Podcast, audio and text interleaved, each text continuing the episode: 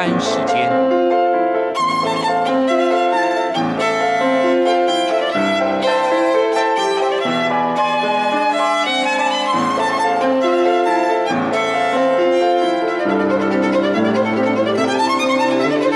由天安门学生运动领袖王丹主讲。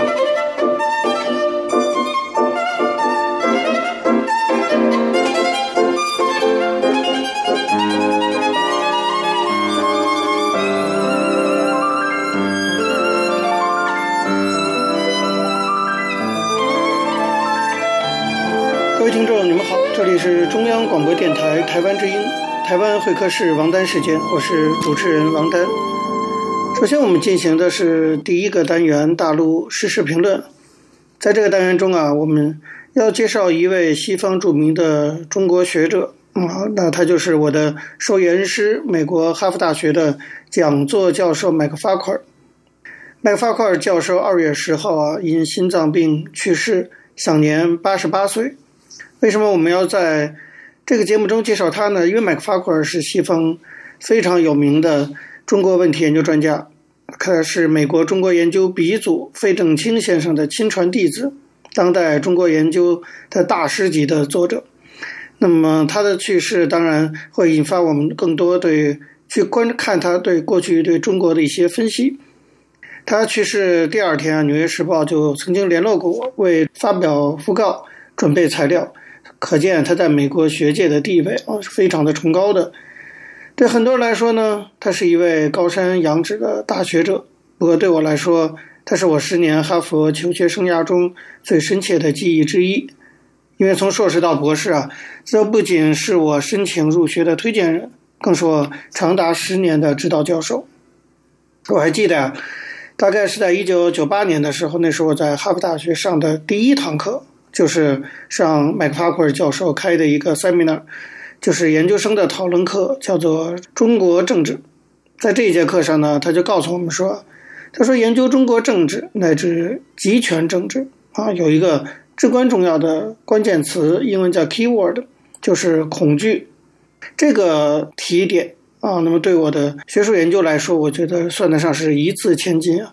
因为在以后的课程和其他的研究中呢。”我越来越感觉到，在中国的政治中的确，恐惧啊扮演了极为重要的角色。这还不仅仅是因为集权政治和中共，包括过去的那些法西斯政权，都是建立在恐惧的基础上，更是因为人民自己内心存在的自我制造的那种恐惧，在我看来，才真正是走向奴役之路的关键。而这样的恐惧怎么形成的呢？当然有各种各样的原因，但是很大程度它是国家暴力造成的。这直接导致了我后来多年以后，把中国跟台湾的国家暴力的对比研究作为博士论文的题目。而麦克法奎尔教授呢，就正是我的博士论文的指导老师。对我来说啊，一个关键词奠定了我十年学术研究的基石。所以说，麦克法奎尔教授是我的启蒙者，一点儿也不过分。而后来呢，我在台湾教书八年，在课堂上最经常提醒学生的，也是恐惧和国家暴力在威权政治中的重要作用。我想，所谓的师生传承，大概就是如此吧。这可以说是麦克法奎尔教授对我言传的部分。我们都知道，中国的师生讲究言传身教，那么这个是言传。至于身教，我觉得令我印象非常深刻的是，众所周知，麦克法库尔教授是西方的文革史研究权威。他对于文革的起源的部分，洋洋洒洒写了数百万字。如果呢，你去看他的《文化大革命的起源》那本书，你就会发现他的叙述啊广征博引，书中的注解占的分量极重，几乎一半一半。大量掌握资料，反映的是他学术上非常严谨的一面，这是他学术上的特点。这一面也反映在他的教学上。还记得十年寒窗之后，终于完成博士论文第一稿，当然是要交给他来审阅。隔了几个月，他把稿子还给我，我看到的是密密麻麻的批注，不仅呢有论点上的提示和讨论，更有很多细节上的纠正，甚至细微到了具体的数字的部分。坦率讲，我当时看到真的是有点傻眼，因为没有想到。他会看得如此的仔细，因为我们都知道，哈佛这样的大教授其实有很多的要带的研究生，但是他每一份论文都看得这样的仔细，确实令人钦佩。从他身上我看到，学富五车其实是要下很大功夫的。如果你不是要用毕生的精力啊，埋头于挖掘和掌握大量的资料，是谈不上什么学术成就的。而所谓“用功”两字呢，看似简单，实则不易。我想这是麦克法奎尔教授对我的身教的部分。此外啊，我觉得当然更重要的就是麦克法奎尔教授对中国问题的这些看法。我想他不仅是一位学者，更是一位公共知识分子。他的学术成就举世公认，但与此同时呢，他也从来不隐瞒自己的政治立场。作为中国政治研究专家，他对中国的政治发展始终萦绕在心。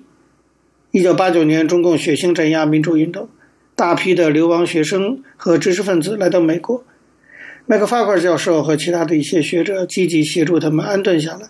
他还特别的希望能让一些学生继续学业。还曾经推荐过前八九学院领袖乌尔开西进入哈佛大学念书。当然，一九九八年我流亡到美国，也是他给我写了强有力的推荐信，让我能够进入哈佛大学深造。六四过去三十年了，很多当年强烈谴责中共的西方学者，逐渐对当年的事情淡漠了。在中国经济崛起的背景下，他们开始淡化处理六四问题。回避对中共的政治批判和道德批判，而麦克法奎尔教授呢，和著名的余英时教授、李安友教授和林培瑞教授等少数我称之为啊良知派学者一起，始终保持对中共的批判立场，参与过很多次针对中国人权问题的西方学者的联署行动。尽管是少数，但他择善固执，一以贯之，充分展现了一个公共知识分子应有的鲜明的反暴政立场。而今天中国的发展正好证明了麦克法奎尔教授三十多年的坚持是多么的正确，也间接证明了他的研究的成就。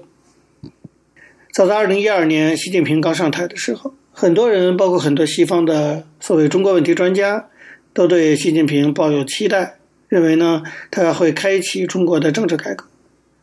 但是有一次我去看望麦克法库尔老师，他明确地跟我说，他不认为习近平会进行政治改革，也不认为中共会推行民主。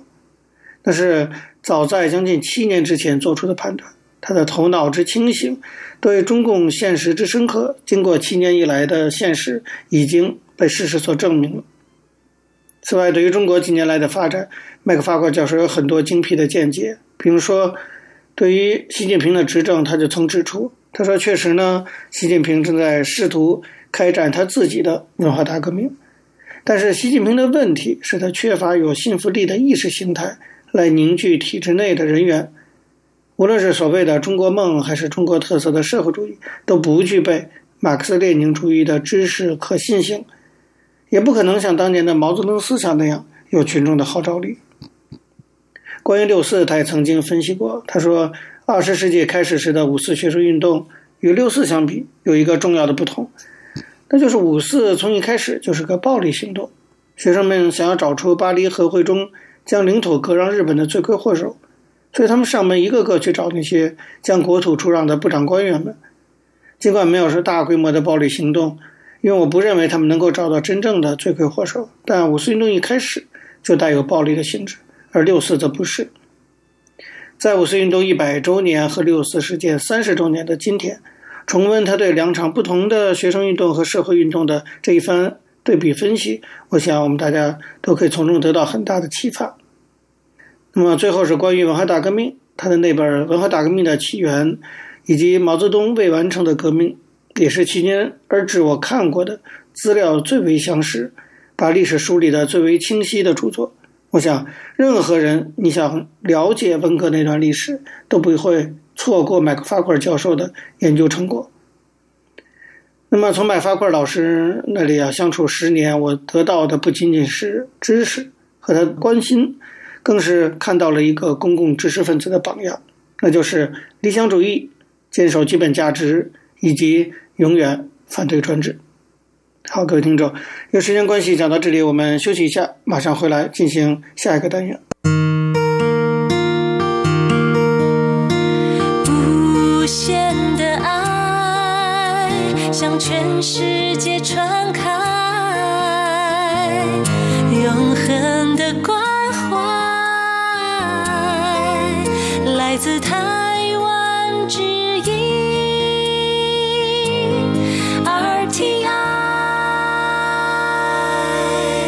各位听众，你们好，这里是中央广播电台台湾之音，台湾会客室王丹时间，我是主持人王丹。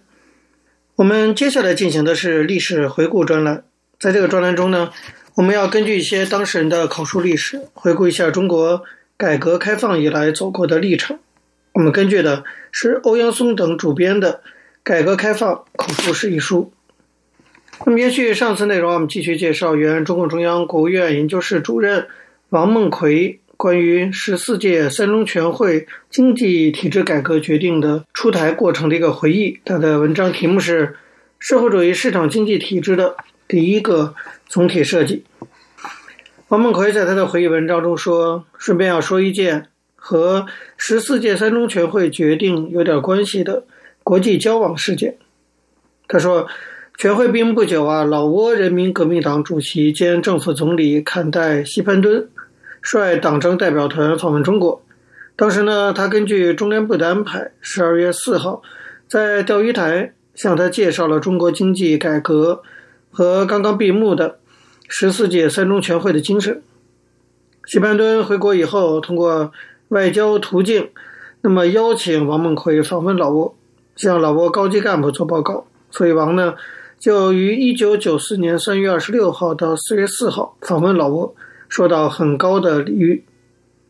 三月二十八号，凯西西潘敦亲自主持了报告会，王孟奎做了两场报告。上午讲的题目是建设有中国特色社会主义的理论和实践。下午讲的题目是中国经济改革，对十四届三中全会精神做了系统的介绍。当时老挝党刚开过五届八中全会，全体中央委员和候补委员以及各部部长、各省省委书记都参加了报告会，表现出对中国改革开放和经济建设经验的极大兴趣。回过头来说，十四届三中全会的这个决定，王孟奎认为是对。社会主义市场经济理论和实践的一个重大贡献，认为它丰富了中国特色社会主义理论。那么，经济界和理论界呢，对此有很多的研究和评述。王孟奎自己也写过几篇文章。在他个人参加决定起草工作的过程中啊，他认为印象最深刻，至今还能够记忆清楚的是以下几点：第一，就是关于社会主义市场经济体制的基本框架。中共十四大确立了所谓社会主义市场经济体制作为改革目标，并且强调了两点：第一，就是社会主义市场经济体制是同社会主义基本制度结合在一起的；第二，就是我们要建立的社会主义市场经济体制，就是要使市场在社会主义国家宏观调控下对资源配置起基础性作用。那么，这个决定的起草一开始呢，就是以这两个基本论断为指导。来设计各个方面的改革方向和措施的。九月九号那次中共中央政治局常委会讨论决定稿的时候，提出需要提纲挈领，勾画出社会主义市场经济体制的基本框架，使人能够一目了然。所以，王孟奎和陆白甫、李建革经过反复推敲琢磨，草拟了一个初稿，写在提交九月二十日中央政治局会议讨论并原则通过的稿子中。成了决定第二条所概括的社会主义市场经济体制的基本框架。这个基本框架呢，是在坚持以公有制为主体、多种经济成分共同发展的方针下，由现代企业制度、全国统一开放的市场体系、完善的宏观调控体系、合理的收入分配制度和多层次的社会保障制度这么几个相互联系和相互制约的主要环节构成的一个有机整体。江泽民在十四届三中全会的讲话中说：“啊，他说这次全会决定所勾画的社会主义市场经济体制基本框架，虽然还需要在实践中接受检验和继续完善，但是呢，有了这个基本框架，可以增强我们对改革工作指导的预见性，使改革更加富有成效。”在三中全会召开之前，香港有的报刊曾经揣测说，全会将不再提以公有制为主体。后来看到决定不仅明确以公有制为主体，而且强调必须坚持，于是有的报刊就以“中共仍不愿放弃公有制”为题发表文章，又揣测说，在三中全会上，改革派未获全胜。王梦奎说，其实，在决定起草和征求意见过程中，据他所知，并没有人提出要放弃以公有制为主体。恰恰相反，大家对于如何搞好国有大中型企业的问题，给予了很大的关注。第二点呢，就是关于现代企业制度这个问题，决定开始起草时就提出来了，但直到提交全会之前，还在讨论和修改。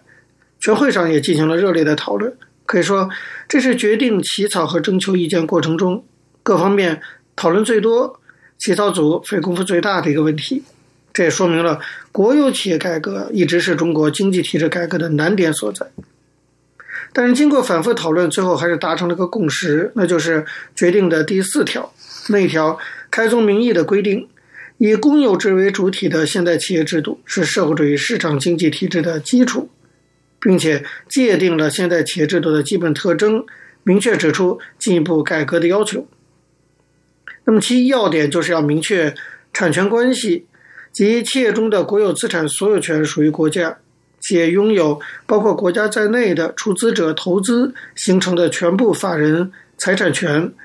成为享有民事权利、承担民事责任的法人实体。王梦奎说，原先考虑企业对国有资产是占有和使用，和归属意义上的所有权不同，所以一直到下发征求意见稿，用的还都是企业法人财产支配权这样的一个概念。但是在讨论和征求意见过程中，国家体改委等单位认为这个概念表述不清，而法人财产权有比较科学的界定，与国家所有权有严格区别。采用法人财产权的概念，既与现行的企业法和国有企业转换经营机制条例所规定的企业经营权相衔接，又可以充实企业经营权的内容，有利于企业成为自主经营、自负盈亏的法人，符合建立现代企业制度的要求。这些意见受到了江泽民和其他中共领导的重视。江泽民在国家体改委副主任洪虎关于这个问题的意见上批示说：“言之有理有据，值得我们再研究一下。”起草组经过认真讨论，并向十一月三号中央政治局常委会请示。中央政治局常委会经过讨论，采纳了企业法人财产权的提法，这对以后的企业改革可以说起到了积极的作用。那么第三个呢，就是关于市场体系建设。这个决定第三部分讲市场体系建设，根据当时经济体制中存在的突出矛盾和问题，强调当前要着重发展生产要素市场，尽快取消生产资料价格双轨制。关于这个生产要素市场，决定强调说，当前培育市场体系的着重点是发展金融市场、劳动力市场、房地产市场、技术市场和信息市场等等。这里经过很多讨论才确定下来的是关于劳动力市场的提法。从十二届三中全会关于经济体制改革的决定，中共十三大直到十四大正式文件使用的都是劳务市场这个概念。从理论上讲，这个问题应该是很清楚的：劳动者出卖的只能是劳动力，而不是劳动或者劳务，因为劳动或者劳务是在劳动者和雇佣者交易行为发生之后才进行的。这一点，马克思在《资本论》中有过相关的论述。那么，单纯公有制和计划经济条件下，自然不必去说。经济改革发展市场经济之后，之所以回避劳动力市场的提法，当时顾及的就是说劳动力是商品和工人阶级主人翁地位的说法有点矛盾，担心引起政治上的不良影响。所以在讨论和征求意见过程中，国家纪委、国家体改委和劳动部等部门和其他的一些人建议，把劳动就业市场改为劳动力市场，认为这是生产要素市场不可缺少的组成部分。根据在起草组分工，高尚全、张卓元、郑新立是负责起草培育和发展市场体系这一部分的。高尚全就这个问题写了个报告，江泽民把这个报告批给中央政治局常委，在十一月三号中央政治局常委会讨论的时候。起草组也请示了关于劳动力市场的提法，后来呢，经过中央政治局常委会讨论，决定采纳了这个提法，这表现了在理论上的进一步的推进。好，各位听众，有时间关系呢，讲到这里，我们休息一下，马上回来进行下一个单元。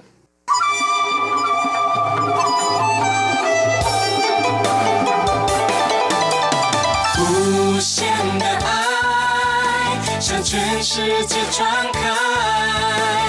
永恒的关怀，来自台湾之音。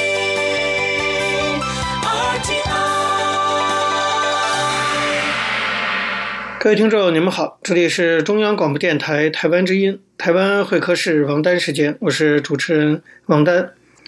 在今天的台湾经验专栏中呢，我们要继续介绍台湾公民社会发展中非常重要的一个部分，那就是社区大学的经验。希望这些经验呢，以后也可以成为啊中国大陆未来类似建设的一个借鉴。那么，延续上周内容，我们继续介绍台湾国立中正大学成人及继续教育系教授胡梦京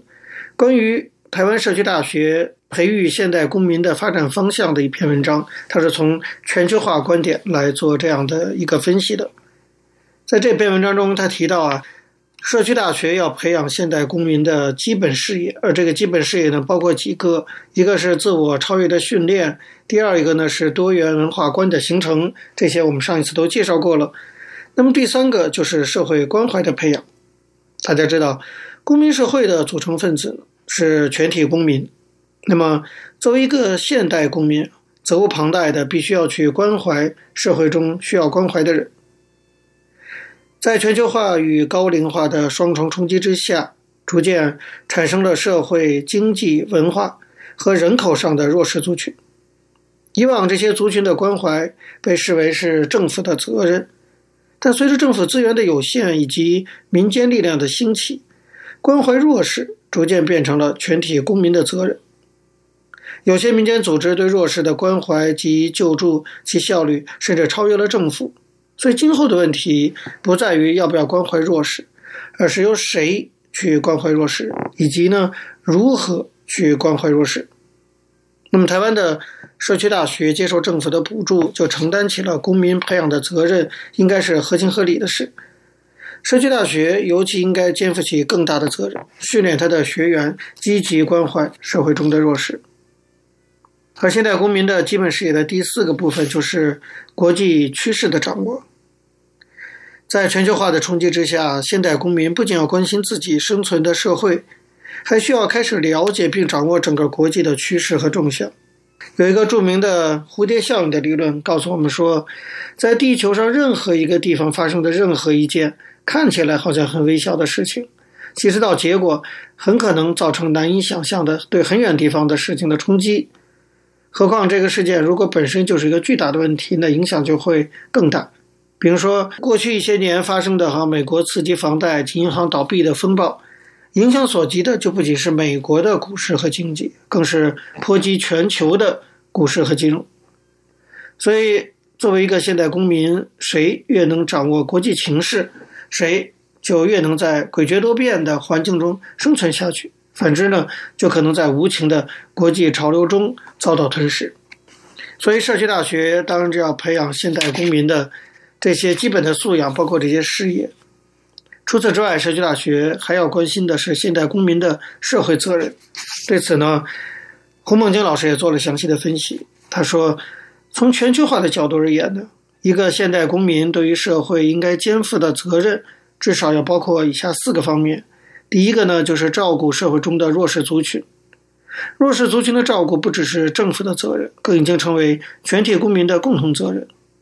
第二个呢，就是关怀所居住的社区的公共议题，也就是关切一个生命共同体的未来。第三个是积极参与地球环境的保护与自然资源的维护，这也就是关心地球的未来。第四个就是从地球村的角度，积极的关切并参与国际事务，以善尽地球公民的义务。以下我们就分别的哈，就四个方面来做一个详细的介绍。首先就是弱势照顾的部分。随着社会 M 型化的发展呢，一方面导致了高所得阶层人口的增加，另一方面呢，也导致了低社会经济背景人口的增加。这在中国政府这边称为低端人口哈。那么，此外，随着外籍配偶的增加，在台湾，这是一个特殊情况，就是产生了一个新的移民族群，他们尤其需要学习本国语言，适应本国文化，融入本土族群。那么另一方面呢，即使台湾自己在地的人民，也需要学习、了解、接纳、包容、适应这些外来的移民族群的文化及习惯。不过，不管怎么样，他们在数量上还是属于少数族群。所以，如果不能在一段时间内学习生活技能和融入台湾社会，他们就很容易成为生存不易的弱势族群。再有就是随着人口快速少子高龄化的发展，台湾另一个特殊族群也在形成，这就是老年人口的族群。台湾是一个世界上人口老龄化速度最快的国家之一。那么老年人口呢，虽然不是必要的弱势族群，但是随着身体逐渐老化、活动逐渐减少，以及经济来源逐渐式微的情况，那么高龄人口将是最主要的一个潜在的弱势族群。他们也先是需要学习，接着是需要长照，就是长期照顾。所以，以上这些低社会经济背景、新移民和部分的老人。加上其他一些特殊境遇的族群，类似比如说家暴受虐者呀，或者地震、风灾等自然灾害的受害者等等，这些人就构成了台湾地区急需照顾的弱势族群。而这些弱势族群的照顾，就是全体公民义不容辞的共同责任。第二个责任就是社区关怀。我们知道，现代公民生活在社区之中，经常需要面对许多的公共议题和社区问题。这些问题不能全靠政府来解决。西方国家的公民早就已经体认到，社区的问题必须由社区居民自己来解决，社区的环境必须由全体公民来共同维护。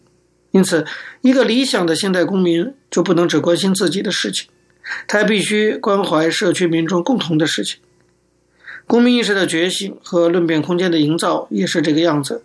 完全必须依靠住民自身。由内部发起孕育，逐步唤醒，采取行动，去共同解决，这也是现代公民的一项社会责任。那么第三个社会责任，大家都有的责任就是环境保护。我们也知道，近年来国际上共同关切的重大议题之一就是地球暖化，以及随之而来的节能减碳这样的议题。地球环境的长期破坏呢，以及自然资源的迅速枯竭，导致地球环境的急剧恶化。南极冰山开始崩解，海水平面开始上升，臭氧层破洞逐步扩大，太阳辐射日益增强，加上地球上能源逐渐枯竭，二氧化碳逐渐增多，因此节能减碳、拯救地球就是当前国际间一项重大的环保议题。同样的，环境保护这件事也绝非政府或少数环保团体的责任。自然生态保育以及地球环境的维护，早已经是西方国家的全民共识。所以，社区大学在环境保护的议题上还有非常大的挥洒空间。未来不仅是要不要保护地球的问题，而是你如何能拿出具体的行动，在社区大学所能提供的场域中，具体落实环境保护的措施。那么，第四个啊，现代公民的社会责任就是国际参与。全球化的结果使得现代公民必须积极面对国际事务，至少呢，你必须要对国际潮流和趋势有所掌握。展望未来，现代公民将有越来越多的机会，不仅能够接触国际资讯、了解国际趋势，更将能够参与国际事务，在国际上扮演更积极的角色。作为一个理想的现代公民呢，要装备自己的外语沟通能力，参与国际组织活动，以便在地球村这个舞台上崭露头角，一争端场。以上这四个方面呢，就是现代公民的社会责任，也是台湾的社区大学致力于去推进的事情。各位听众，由于节目时间的关系，今天的台湾会客室王丹时间到这边结束了。非常感谢您的收听。如果各位听众对我们的节目有任何指教，可以写信到台湾台北市北安路五十五号王丹收，或者发 email 到八九六四 rti 大的 org 大的 tw 给我。我是王丹下次同一时间再见。没有烟抽的日子没有烟抽的日子我总不在